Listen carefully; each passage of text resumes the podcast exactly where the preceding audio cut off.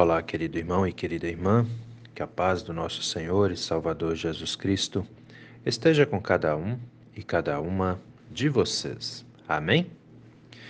Hoje é sábado, dia 2 de abril, e antes de começarmos com a nossa meditação na palavra, quero convidar né, os membros da Paróquia Apóstolo Paulo, que hoje temos, agora de manhã, culto infantil nas comunidades de Nereu Ramos e Bom Jesus, o culto infantil começa às 9 horas da manhã e vai até às 10 e meia. E na comunidade da Vila Lenze, o culto infantil começa às 8 e meia e vai até às 10 horas. E hoje à noite também temos na comunidade da Vila Lenze o nosso encontro de jovens, né? A partir das 19 horas. E amanhã nós temos às 9 horas da manhã culto na comunidade de Nereu Ramos e às 19 horas na comunidade da Vila Lense. Todos são, são convidados a participar das nossas atividades e amanhã todos são convidados a celebrarem culto ao Senhor nosso Deus conosco. Amém? Sendo assim, vamos meditar na palavra. As palavras das senhas diárias para hoje trazem do Antigo Testamento o livro de Êxodo, capítulo 13, versículo 18, onde Moisés escreve assim: Deus fez o povo rodear pelo caminho do deserto, perto do Mar Vermelho. E do Novo Testamento, as senhas diárias trazem para hoje a carta do apóstolo Paulo aos Romanos, capítulo 8, versículo 28, onde o apóstolo Paulo escreve: Sabemos que todas as coisas cooperam para o bem daqueles que amam a Deus. Querido irmão e querida irmã que me ouve nesse dia, alguma vez na sua vida você já observou que de repente algo acontece e você não entende bem o porquê. Naquele momento, muitas vezes, você fica até meio frustrado, frustrada e se perguntando, mas por que que isso aconteceu? Ou por que que tinha que ser assim?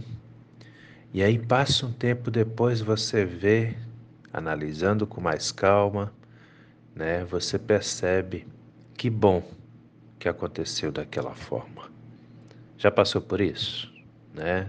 Dá uma analisada aí na tua vida, vê como é que é isso, né? Muitas pessoas nem sequer se dão conta, mas esse tipo de coisa acontece muito mais do que a gente pensa. Por quê? A questão é bem simples. Muita gente não concorda com isso que eu vou falar aqui agora. Mas o que eu vou falar é a verdade. Deus está cuidando de tudo em nossas vidas, né? E quando nós somos crentes, quando somos pessoas que creem nele, que confiam nele, que buscam nele a solução dos problemas, das dificuldades, né? Ele cuida mais ainda. Essa é a verdade. Ah, muitas vezes na nossa vida, Acontecem situações que geram admiração, às vezes geram espanto ou até descontentamento da nossa parte. E a gente fica se perguntando, mas por que que tinha que acontecer isso, né? E o interessante é que o fato de, de ter acontecido não necessariamente nos prejudica. Mas é que às vezes a gente quer que algo aconteça do jeito que a gente quer, ou do jeito que nós planejamos. E aí não levamos em conta que, quando nós temos Deus como Pai e Senhor das nossas vidas, Ele cuida de nós. Não é assim? E ele cuida verdadeiramente. Então, às vezes, a gente tem um projeto, um plano e vê que a coisa não saiu bem do jeito que a gente quis, né? E ao invés de nós ficarmos gratos e continuarmos confiantes em Deus, Muitas vezes a gente fica chateadinho, com raivinha, né? Quando na verdade deveríamos dizer: Senhor, eu sou teu, eu confio em ti, cuida da minha vida. E apenas confiar e aguardar, né? Olha lá, vamos para a Bíblia. Livro de Êxodo, capítulo 13, versículo 18. Quero, inclusive, incentivá-los a lerem Êxodo, capítulo 13. Vocês vão entender o que aconteceu ali, mas eu também vou dar a versão resumida para vocês. Olha lá, Êxodo 13, versículo 18. Deus fez o povo rodear pelo caminho do deserto, perto do Mar Vermelho. Aí tem gente que ouviu essa palavra hoje e pensou, mas o que, que isso tem a ver com a minha vida? A questão, meus queridos, é que quando Deus tirou o povo de Israel do Egito, o caminho mais próximo, mais curto entre o Egito e a terra de Canaã seria passando pela terra dos filisteus. O problema é que os filisteus eram um povo ruim, ruim mesmo, descrente, é, pagão, idólatra, um povo que não, não estava nem aí para nada e que, pior de tudo, tinha sede de sangue. Aquele povo gostava de guerra, gostava de saquear, de roubar. E Deus sabia que se o povo passasse dentro da terra dos filisteus, o povo de Israel, o povo ia acabar desistindo e voltando para o Egito, porque eles iam ter que guerrear contra os filisteus né? Haveria muita dor, muito sofrimento. Então o que que Deus faz? Ele dá a volta com o povo de Israel, né? Rodeia é, pelo caminho do Mar Vermelho, que era justamente um caminho mais longo, porém um caminho sem riscos, sem perigo, né? Essa que é a questão. Muitas vezes a gente é, tem situações em nossa vida que a gente não entende, né? É, quer ver um detalhe? Às vezes você quer muito algo e aí você pede, você clama, você busca e fala: Senhor, me abençoa. E aquela bênção não vem. Aí tem gente que fala: Deus não ouve as minhas orações. Calma aí. Pensa melhor. Ele não está atendendo essa do jeito que você quer. Não significa que ele não ouve as suas orações, né? Esse detalhe a gente tem que entender. Por quê? porque Ele vai fazer sempre, tenha certeza disso. Ele vai fazer sempre o que é melhor para você.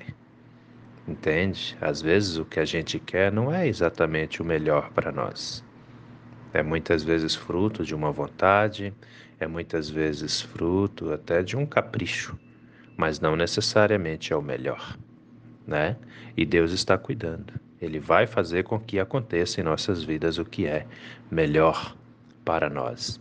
E aí, ao invés de ficar chateadinho, com raivinha, como muitos fazem, acreditem, muitos fazem isso, vamos confiar, vamos aguardar no Senhor a bênção que queremos, né? É o que o apóstolo Paulo vai dizer. Olha lá, carta aos Romanos, capítulo 8, versículo 28. Sabemos que todas as coisas, tudo, tudo que te acontece na tua vida, tá bem? Cooperam para o bem daqueles que amam a Deus. Por quê? Porque é Deus que está administrando, é Deus que está cuidando, né? Pode observar um detalhe bastante importante aqui, ó. Quando você quer algo, seja lá qual for a bênção que você quer, o fato da bênção não vir na hora e do jeito que você quer não te prejudica. Observa para você ver. Sua vida não fica pior, né? Apenas aquilo que você queria não acontece do jeito que você quis. Não é assim? Mas não fica pior. Por quê? Porque Deus não deixa de te dar o sustento e o amparo, mesmo dizendo não à sua prece, à sua oração, né? E um detalhe, ele não diz não porque não quer te abençoar. Muitas vezes ele vai te dizer não, porque o que você está pedindo, pelo menos no tempo que você está querendo, ainda não é o melhor para você. É importante a gente observar isso. Quando recebemos um não da parte de Deus, Não é porque Deus é maldoso ou se diverte com o nosso sofrimento ou com a nossa ansiedade. É porque Ele sabe qual é o melhor tempo e qual é a melhor forma de nós recebermos a bênção que esperamos. Amém? Pensa nisso com carinho, meu irmão. Pensa nisso com carinho, minha irmã, porque essa palavra é para mim, é para você, é para todos nós. Vamos orar?